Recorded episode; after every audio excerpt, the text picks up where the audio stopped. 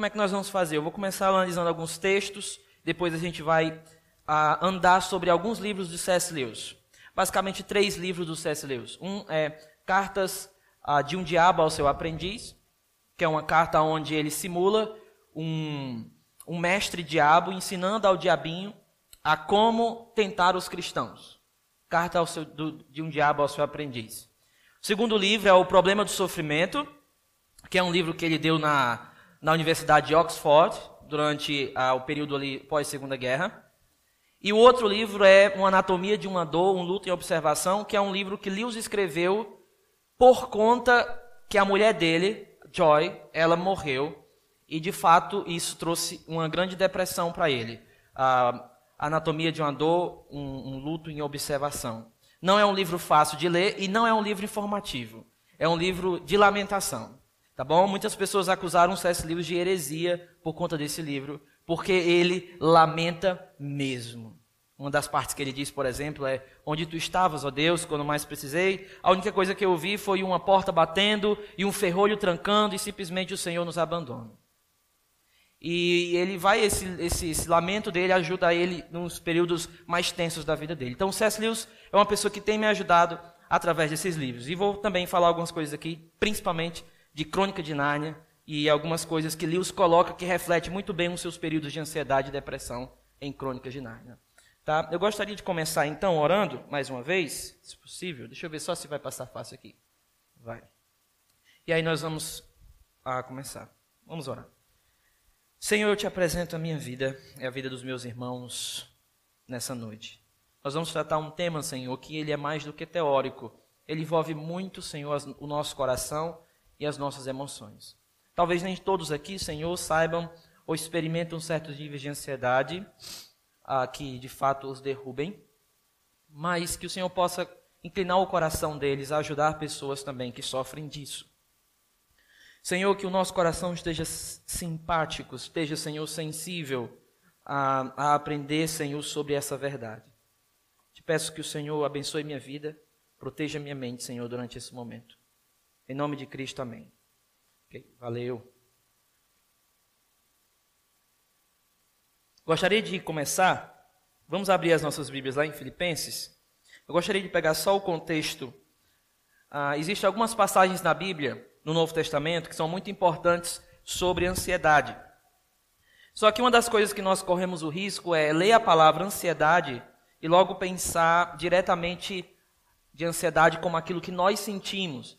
Mas Paulo pode estar falando de um certo tipo de ansiedade. Ou ele pode estar definindo melhor para nós o que seria ansiedade. Então, em Filipenses tem esse famoso, é, esse famoso versículo aí sobre ansiedade. Diz assim, vamos começar no versículo 4. Alegrem-se sempre no Senhor. Novamente direi: alegrem-se. Seja a amabilidade de vocês conhecida por todos. Perto está o Senhor. Não andeis ansiosos por coisa alguma, mas em tudo pela oração e súplicas e com ação de graças apresentem seus pedidos a Deus. E a paz de Deus, que excede todo o entendimento, guardará o coração e a mente de vocês em Cristo Jesus. Uma das coisas aqui que eu gostaria de chamar a atenção é ele falando sobre alegrar-se, sobre uma espécie de amabilidade, sobre o Senhor está perto, e aí ele diz: Não andeis ansiosos por coisa alguma, por nada. Só que uma das coisas que me chamam a atenção aqui é quando ele diz: E a paz de Deus, que excede todo entendimento, guardará o coração e a mente de vocês em Cristo Jesus. O que eu gostaria de chamar a atenção é porque quando as crises de ansiedade chegam, que nós, nós vamos para esses versos, o que esse verso nos diz é para que a gente ore, que a gente vá e faça uma oração. Mas a grande pergunta que nós precisamos fazer é: você consegue orar quando você está ansioso?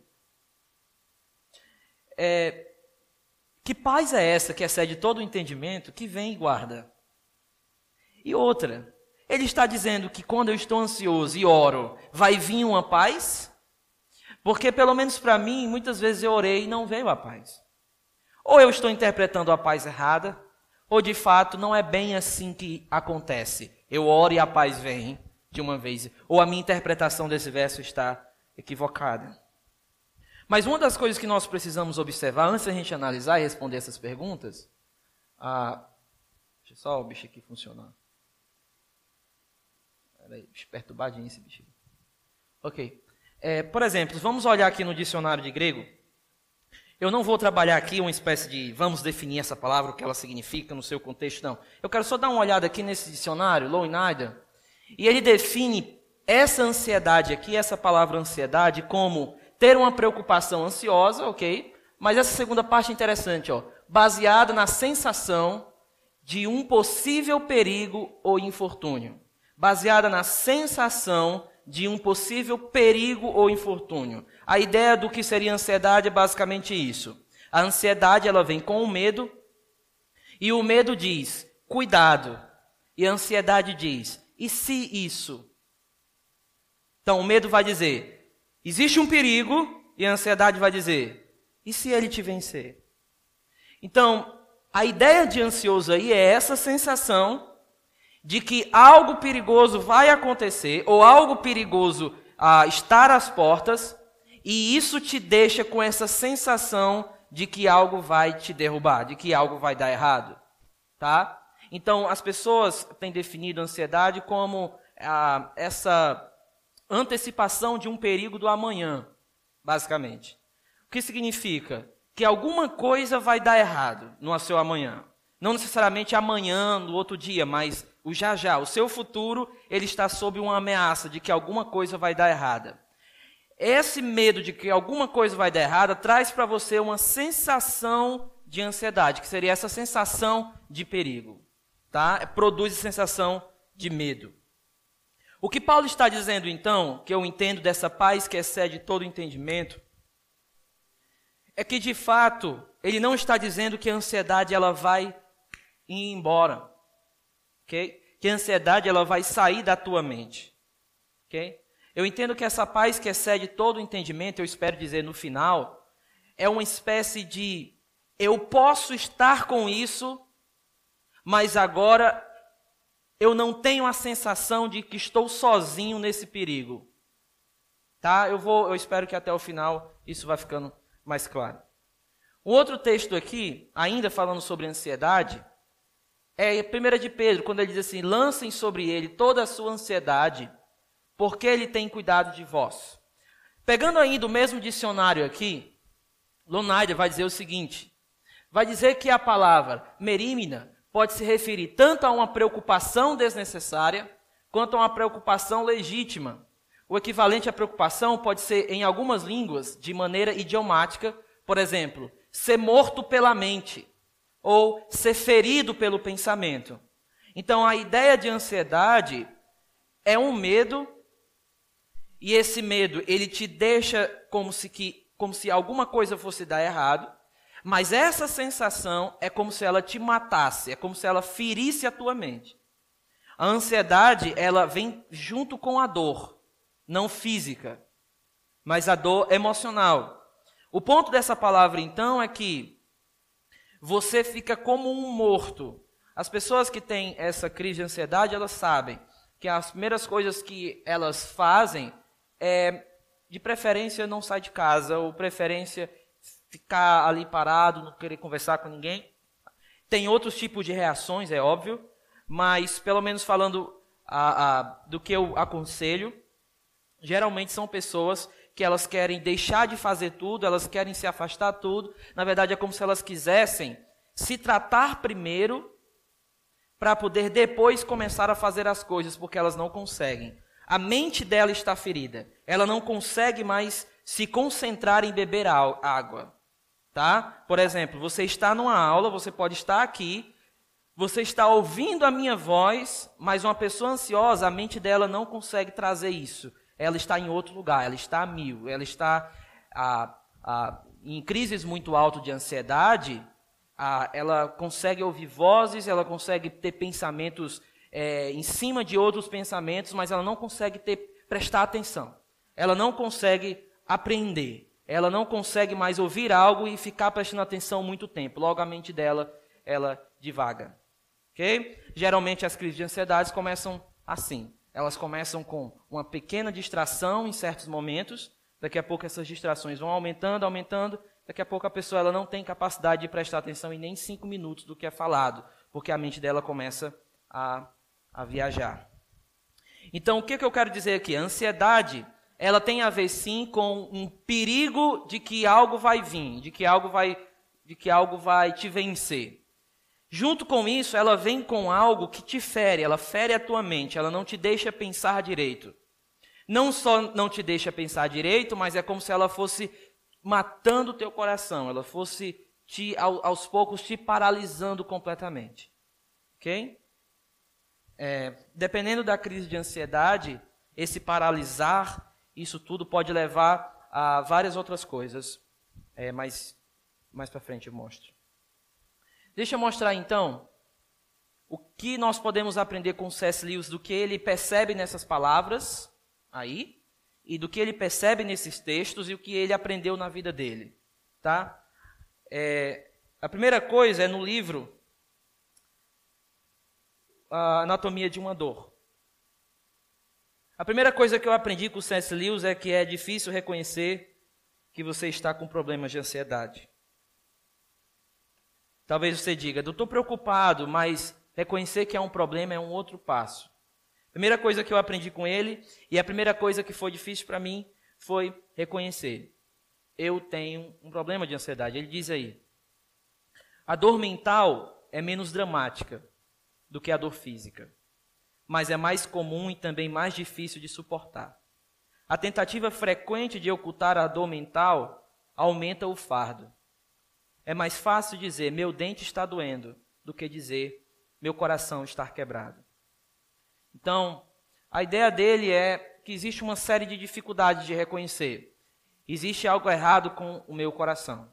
Existe algo errado com a minha mente. Existe algo errado com a maneira que eu tenho, que eu tenho é, tratado a minha vida. Eu dou aula é, no Cibima. Atualmente, ah, esse ano, eu atualmente estou com 70 alunos.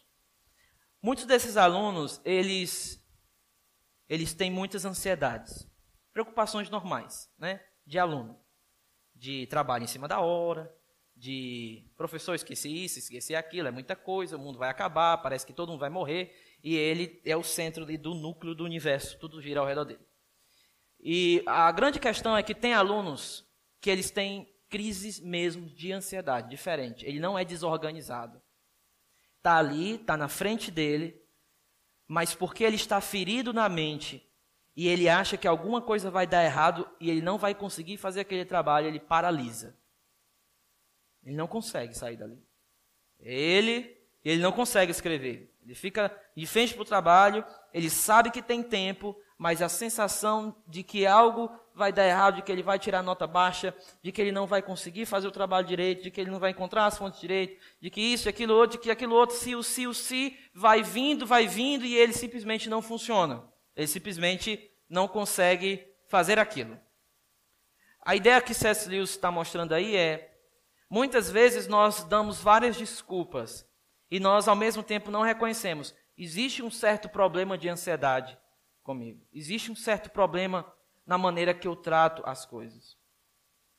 Pessoalmente, na minha vida, eu tenho muitos compromissos, muitos mesmo. Então, tenho muitas pressões psicológicas, falando pessoalmente. E sustentar crises de ansiedade tendo uma série de compromissos para fazer é um grande desafio.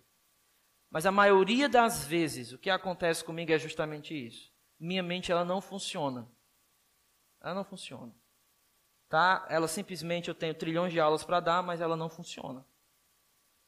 Então, nesse momento disso tudo, e, e por conta de outros problemas é, físicos, de diabetes e cortisol alto e ah, aquele negócio todo, e aí fica tudo descontrolado, e é como se eu sentisse mesmo, eu estou ferido, eu não estou conseguindo fazer alguma coisa, a minha mente está mal. Agora, o que é reconhecer que eu tenho ansiedade? Eu diria para você o seguinte: eu diria que reconhecer o que é ansiedade é você procurar ajuda para alguém. Ok?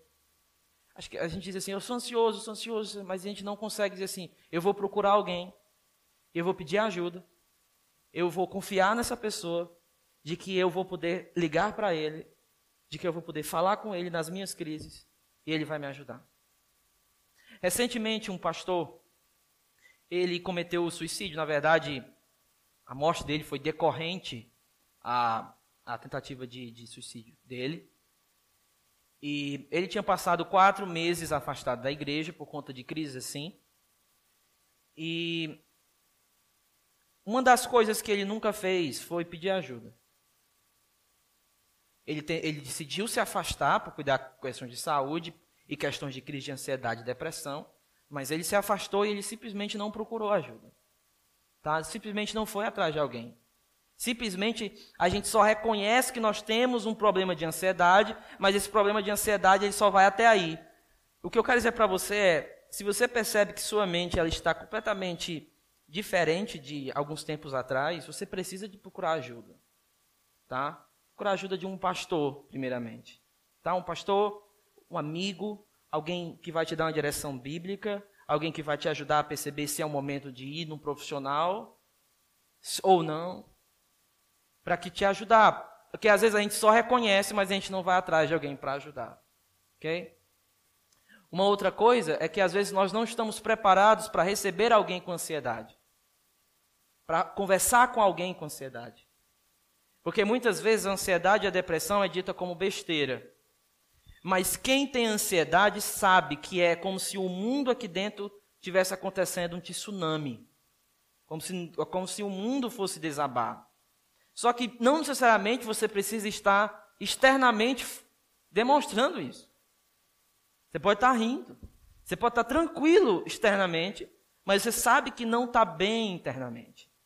Tá? E muitas vezes, quando a gente vai procurar ajudar a pessoa errada, aí acontece outro problema. Porque nós sempre escutamos, é, vai fazer isso, vai fazer aquilo outro. E muitas vezes o que nós precisamos é de uma direção mais do que isso. Tá? mais do que isso. Pelo menos um pouco mais do que certos conselhos de tome uma atitude, faça isso. Nós precisamos de alguém mesmo que sirva como um. nos encoraje mesmo. Se você é casado aqui e me escuta, você precisa perceber se o seu cônjuge sofre disso. Você precisa perceber se alguém que é da, da sua amizade sofre disso.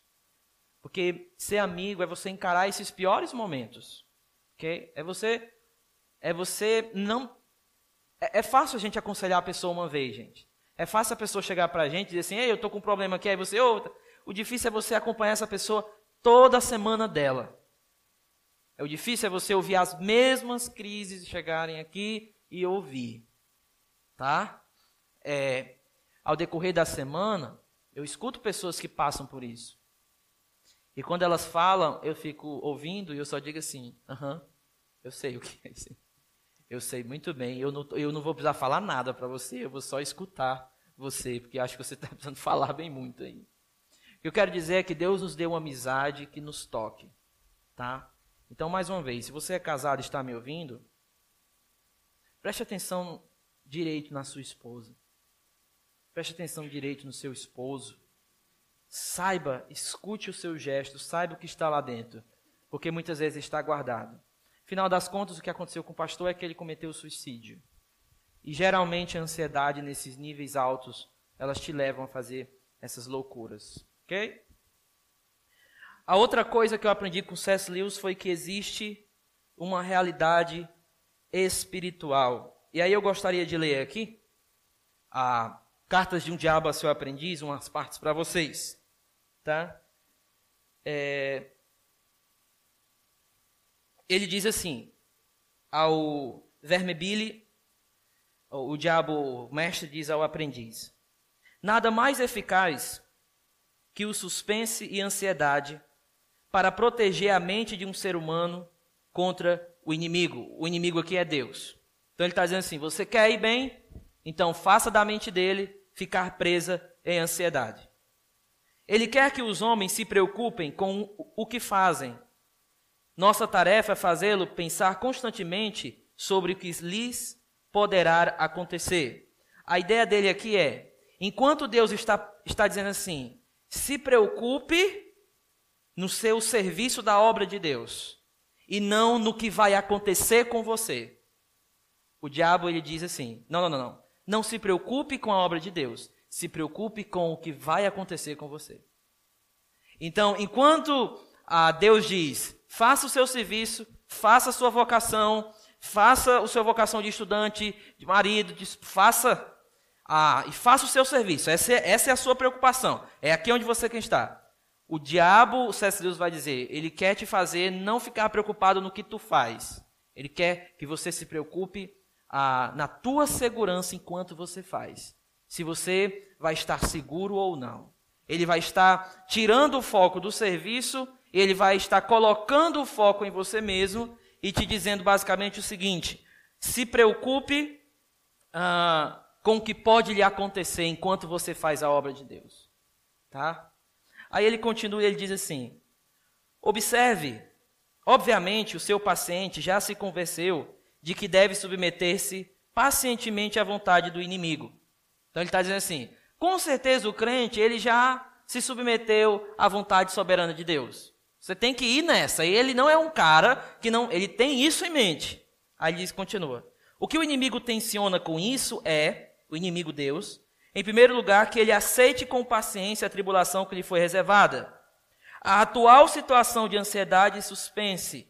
A ideia é, enquanto Deus ele te dá certas provações para você passar, que vão envolver ansiedade e preocupações, e que como um cristão, você deve entender, não, isso é vontade de Deus, eu me submeto à vontade dele. Ele está dizendo que o diabo vai tentar fazer o, o contrário.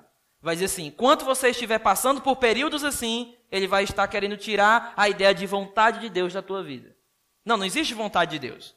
Não, não existe nada. Você está ficando perturbado. Você está ficando maluco. Você está ficando louco. Não tem nada de que Deus está fazendo algo em você aí. Uma das coisas que a gente deve prestar atenção é: mas, pastor, como é que o inimigo faz isso? Eu sou cristão. Que eu aprendi que o demônio, ele não pode me possuir. De fato, ele não possui um cristão. De fato, 1 João diz o seguinte: aquele que é de Deus, o maligno não o toca. Ok? Eu acredito que sim, o diabo ele não possui um cristão, mas ele tem um poder de influência total sobre o cristão. Eu já falei aqui em Efésios fala das, das os dados inflamados do inimigo. Deixa eu dizer uma coisa. Para que, que nós temos a armadura se os dados não iriam pegar em nós? Por que, que Deus nos manda vestir a armadura de Deus se o dado não pega no crente? Os dados do inimigo pegam sim no crente.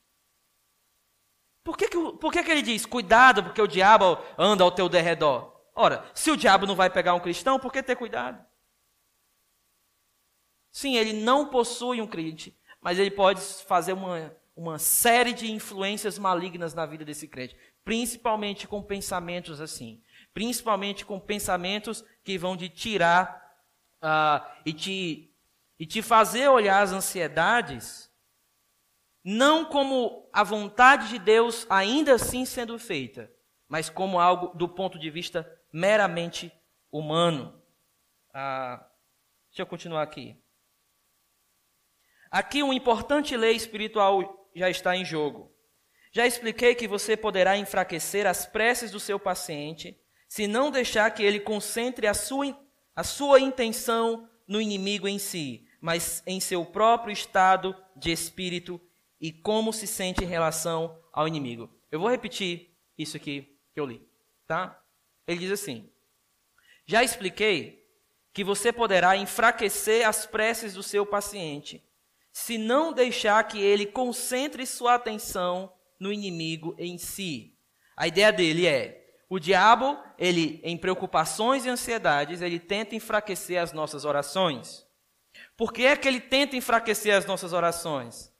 Porque ele sabe que assim ele vai te levar a não é, ter a sua atenção em Deus, mas a atenção no seu estado e no seu estado em relação a Deus. Vamos colocar isso em outras, de outra forma. Na ansiedade, o que é que nós mais queremos? É se livrar do sentimento. É óbvio, você não quer ficar com isso. Você quer tirar. Só que a nossa maior preocupação é essa. Eu quero, quero tirar esse meu pensamento de ansiedade. O que o diabo vai fazer, o que C.S. Lewis está dizendo é: você não vai conseguir orar a Deus, porque a sua atenção vai estar em quê? Vai estar no seu estado e como esse estado te parece que você está longe de Deus. Ele não vai te deixar ter a noção de que é Jesus que te leva para próximo de Deus. Ele vai colocar na tua mente de que o teu estado te faz não ficar próximo de Deus. Tá? O que significa? De que nas tuas crises de ansiedade você não pode orar. O diabo vai colocar isso na tua mente. Ele vai te influenciar assim. Por que, que eu não posso orar? Porque você está numa crise de ansiedade. Mas eu não consigo levar palavras a Deus. Então isso é mais uma mentira, porque você não precisa orar com palavras a Deus.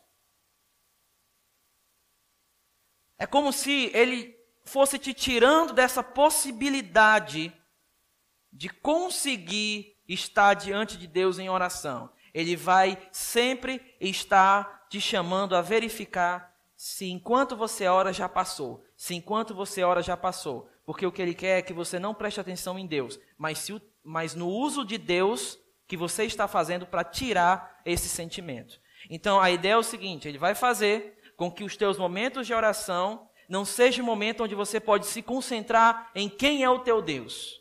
Ele vai fazer com que os teus momentos de oração sejam momentos onde tu usa o teu Deus para tirar os teus sentimentos de ansiedade. Então ele está tirando o foco de quem é Deus e colocando o foco no teu sentimento. Tá?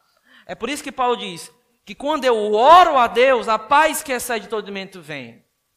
Mas a nossa luta é conseguir essa oração diante dele. E não a oração fake. Tá? E aí é que eu digo, pastor, mas eu oro. Aí eu digo, ore até você conseguir orar.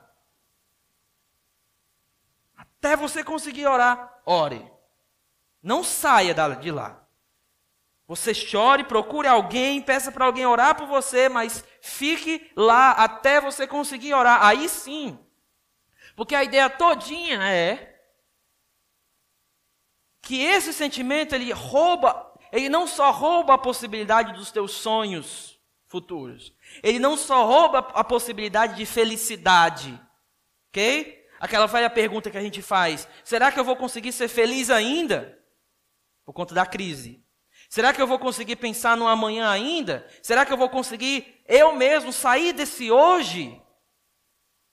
Será que eu vou conseguir sair dessa bolha? Por quê? Porque ele quer te levar a prestar atenção no teu estado em si. E ele vai fazer de tudo para que você não descanse em quem Deus é. De tudo. De tudo. De forma que você acha que só vai poder orar a Deus quando você estiver em paz. Eu descobri que a minha maior luta era conseguir lutar para estar diante de Deus em oração. Tá? E, e também de perceber o seguinte, de que Deus estava permitindo que isso acontecesse. Não só permitir, de que ele estava ele estava dizendo assim: "Tem a minha mão aí. Eu estou eu estou te fazendo passar por isso. Você entende? Sou eu. E porque sou eu, você pode falar comigo durante esse momento. Eu te firo. O diabo, como dizia Lutero, é o diabo de Deus. O diabo tem a cordinha lá. Ele só vai até onde Deus deixa e aonde Deus não deixa. Então, o que ele, ele me ensinou é que existe uma realidade espiritual que eu tinha esquecido. Tá? Eu tinha esquecido. Eu tinha esquecido de que de que era necessário oração mais intensa. Eu tinha esquecido que as minhas manhãs tinham que ser banhadas da Escritura. Eu tinha esquecido de que, como um pastor, eu ia receber muitas cargas espirituais e essas cargas espirituais poderiam roubar a minha paz e eu não perceber. Eu tinha esquecido disso. Tinha saído de mim. Então, passando lutas e lutas e lutas e lutas, ajudando irmãos com, com sérios problemas mentais, eu me vi envolvido de tal forma que eu percebi que me faltou aquele nível de oração necessária para enfrentar batalhas assim. De tal forma que eu tenho certeza que foi nesse vacilo de colocar as armaduras de Deus que o inimigo veio e lançou seus dardos na minha mente. E lança os seus dardos na minha mente toda a vida que eu deixo. Tá? Então ele me ajudou a ver o seguinte, ele, enfim, gente, é o capítulo inteiro, é o capítulo 6, tá? Lewis aqui ele é meio assombroso. Por que, que ele é assombroso? Porque ele está dizendo como um diabo ensina o diabinho. Isso é assombroso para mim. E Lewis diz que quando ele fez esse livro aqui, até ele achou estranho. E até ele se achou estranho. Porque é tão real que o diabo faz aqui, que você fica assim, meu irmão, esse cara aqui, ele estava ouvindo isso do capetão mesmo. Não é possível, não. Mas é o capítulo 6 todinho, tá? Ah, aí ele diz uma coisa aqui, só mais uma. Ele diz o seguinte: é um pouco difícil de entender. O melhor a fazer é voltar a sua raiva para os mais próximos, aquele que ele encontra todos os dias, e voltar a sua benevolência para um círculo de amigos mais distantes. O que, que ele está dizendo? Ele está dizendo que uma das coisas que o diabo vai fazer é que nas suas crises de ansiedade você vai olhar para os círculos de amizade mais próximos e você não vai olhar para eles como benevolentes, como aqueles que podem te ajudar. Só pessoas longe. E as pessoas longe seriam as pessoas que você não consegue pedir ajuda. Logo você está frito. Eu vou botar assim. Eu não consigo pedir ajuda a ninguém dali da minha igreja. Mas se o doutor Augusto Nicodemos fosse pastor da minha igreja, ia dar certo. É só uma hipótese. Tá? A ideia é o seguinte: eu não tenho uma amizade próxima para me ajudar. E você, quando olha para a igreja X ou a igreja Y, você encontra pessoas para te ajudar lá, mas não aqui. Ele vai dizer: e por que, que isso é um problema? Porque as pessoas que podem te ajudar são as pessoas que estão sempre próximas de você. Por quê? Porque elas vão estar próximas nas crises de ansiedade. E as pessoas longe não vão estar. Então, às vezes, o que acontece é que o próprio casamento ele não consegue sucumbir quando um cônjuge, ele não consegue sustentar quando o cônjuge está com crise de ansiedade, porque é o mais próximo. Então, o mais próximo, ele é ele é tido como inimigo, ele é tido como alguém que você não pode se abrir para ele que você não pode falar para ele, que talvez você falar para ele vai deixar mais triste, vai deixar preocupado, vai deixar isso, vai deixar aquilo outro, aquilo, aquilo, aquilo, aquilo outro. Tá? Até eu conseguir falar para minha esposa o que se passa no meu coração, demorou. Eu conheço a Bruna há 14 anos, tá? A gente casada há 4, a gente namorou quase 10. Não faça isso. Mas ah, uma das características do nosso casamento foi que a gente se tornou muito amigos. Muito amigos. Nosso namoro foi uma amizade muito forte. Tá? Não foi um namoro de pessoas distantes, não foi. Definitivamente. Ah, desde o primeiro dia que a gente se encontrou, foi, um dia, foi dias de amizade. A gente conversava, conversava, conversava, conversava, conversava muito. Ela não se tornou alguém simplesmente para mim com atração sexual ela para mim foi uma pessoa que de fato era o meu descanso, era, era o meu lar. Nela eu encontrei de fato alguém que fosse o meu lar. Só que em certos momentos era difícil abrir o coração. E ainda mais quando você é homem, homem mesmo, né, gente? Eu não falo os mimimis de hoje em dia. Eu estou falando quando você é assim, você sente essa dificuldade. E o que eu quero dizer com isso? Você pode estar olhando assim, poxa, o pastor está dizendo isso aí, eu pensava que o pastor não tinha isso aí. Não, irmão, é só o que eu tenho, tá bom? É, enfim, é bom que você saiba. Mas o que eu queria dizer para você é, em muitos momentos eu não via ela mais como alguém que eu poderia simplesmente abrir meu coração e dizer, poxa, minha esposa. O que, que aconteceu? Não, é mais fácil eu pedir ajuda a um distante do que a alguém mais próximo. Não, minha esposa não vai poder me ajudar porque ela vai, ela é preocupada com isso, aquilo, outro. Então ele está dizendo que isso aí seria uma ideia de Satanás. Qual seria a outra ideia de Lewis, como Lewis me ajudou? Ele me ajudou a ver direito a relação entre medo e ansiedade. Ele diz assim: Ninguém nunca me disse que a dor era tão parecida com o medo. Ele diz isso aí quando ele perde a sua esposa, e de fato, altas crises de ansiedade vão te levar a sentir um medo de grande dor, tá? É, de insegurança mesmo. Segundo, o, o outro, ele me ensinou a, a relacionar direito crise de ansiedade com momentos de depressão. E depressão aqui eu não falo no termo técnico, tá? Eu estou falando no termo de melancolia. Ele diz o seguinte, quando ele fala lá no livro sobre a esposa dele que partiu. Você me diz, ela partiu, mas meu coração e meu corpo estão gritando: voltem, voltem. Mas eu sei que isso é impossível. Eu sei que a coisa que eu quero é exatamente a coisa que eu nunca poderei ter: a velha vida, as piadas, as bebidas, os argumentos, o ato sexual, o minúsculo e o doloroso lugar comum. Se analisarmos, dizer, ela está morta, é o mesmo que dizer, tudo isso se foi. É uma parte do passado, e o passado é passado. E é isso que o tempo significa. E o próprio tempo é só mais um nome para a morte, e o céu em si é o estado onde as primeiras coisas já se passaram. O que ele está dizendo é o seguinte: quando eu perdi a minha esposa, tudo se foi.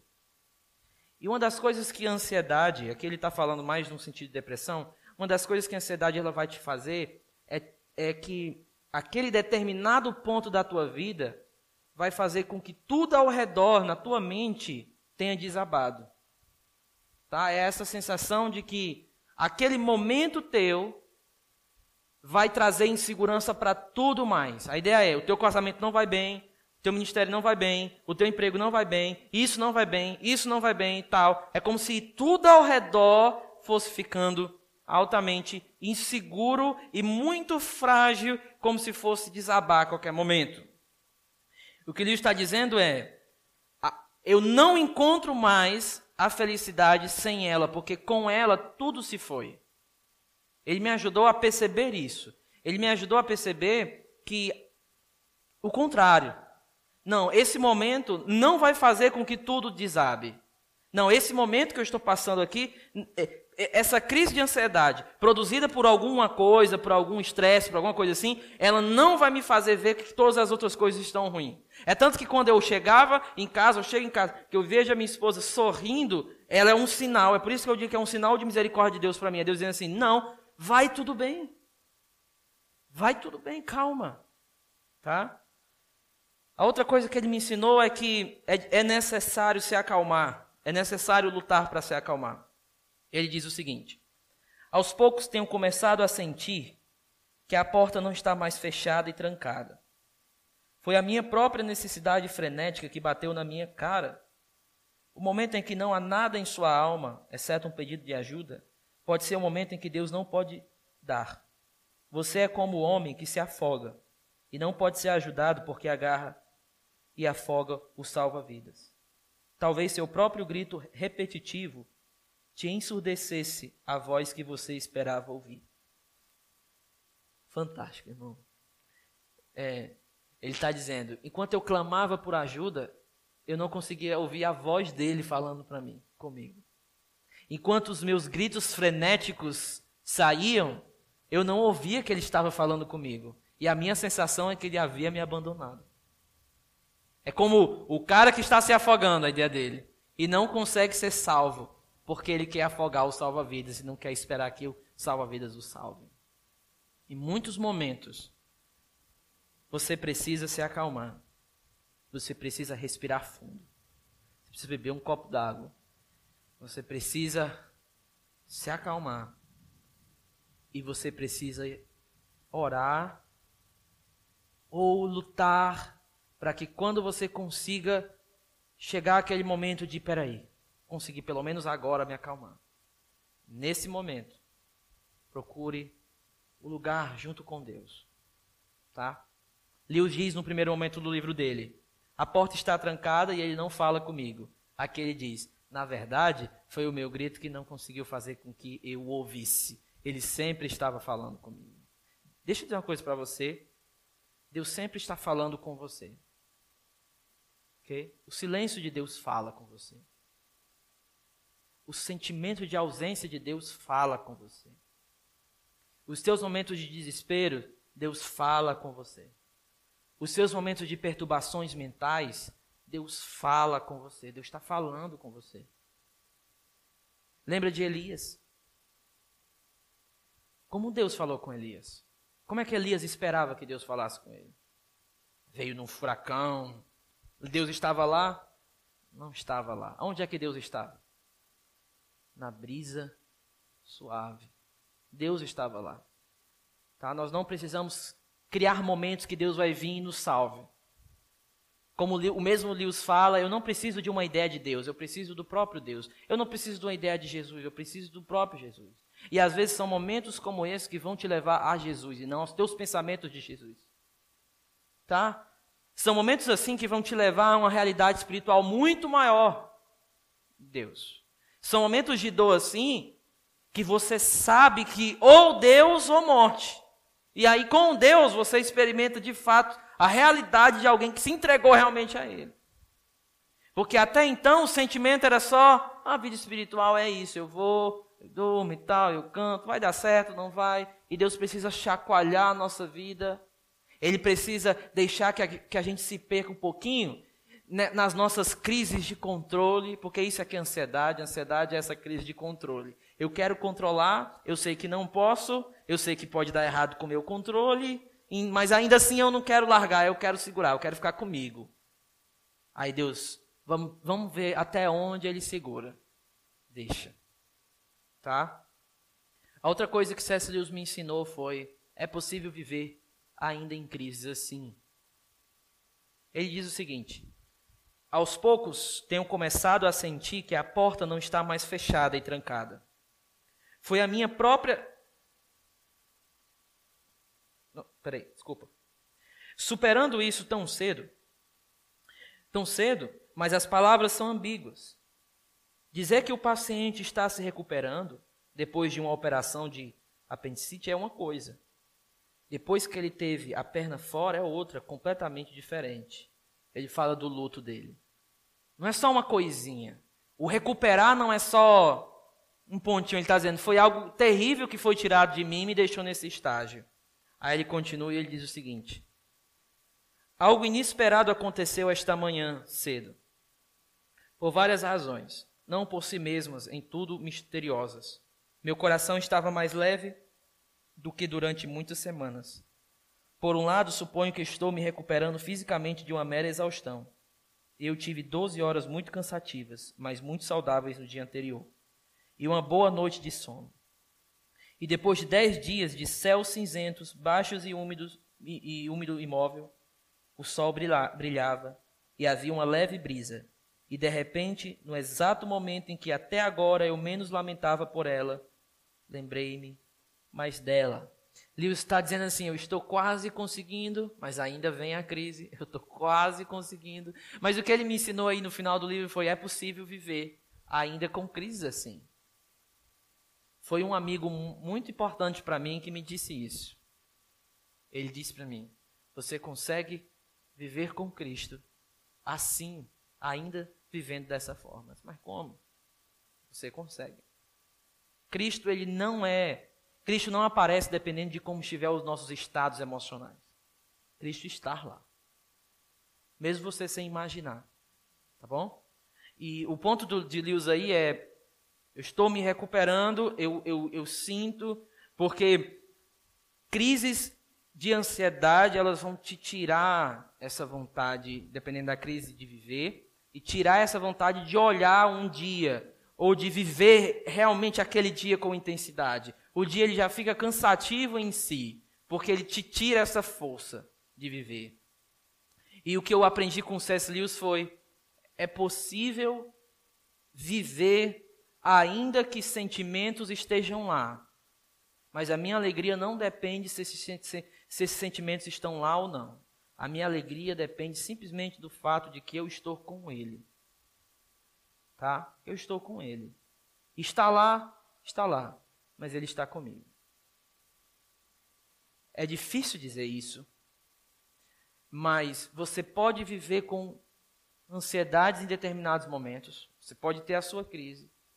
Tá bom? Mas saiba de uma coisa. Isso isso não pode isso não necessariamente vai roubar a tua vida. A sensação que ele te dá é que isso pode roubar a tua vida. Mas não, é, é possível viver. Uma outra coisa, e eu vou para o final, é que eu aprendi com ele que esses estágios, eles não são algo, não é algo que que simplesmente desaparece do dia para a noite. Eu tenho que entender que isso é um processo. Tá? Um processo. Às vezes no meio pentecostal. Calma, Luizinho. Falei pentecostal. Tu. Às vezes no, no meio neopentecostal, a gente aprendeu muito o cristianismo fast, food, né? Assim, não, você vem, vai fazer uma oração, alguém vai bater os pés no chão, Satanás vai ter medo disso, porque ele morre de medo de pés no chão. E, e aí você só tem que ir na frente, alguém vai te orar, se você cair, é bom, porque isso é um sinal de mais espiritualidade. E aí você vai se arrepiar todinho e pronto, acabou. Deixa sua oferta e Deus te abençoe. Não é assim. Não é. Você pode vir, a gente vai orar, mas pode ainda não passar.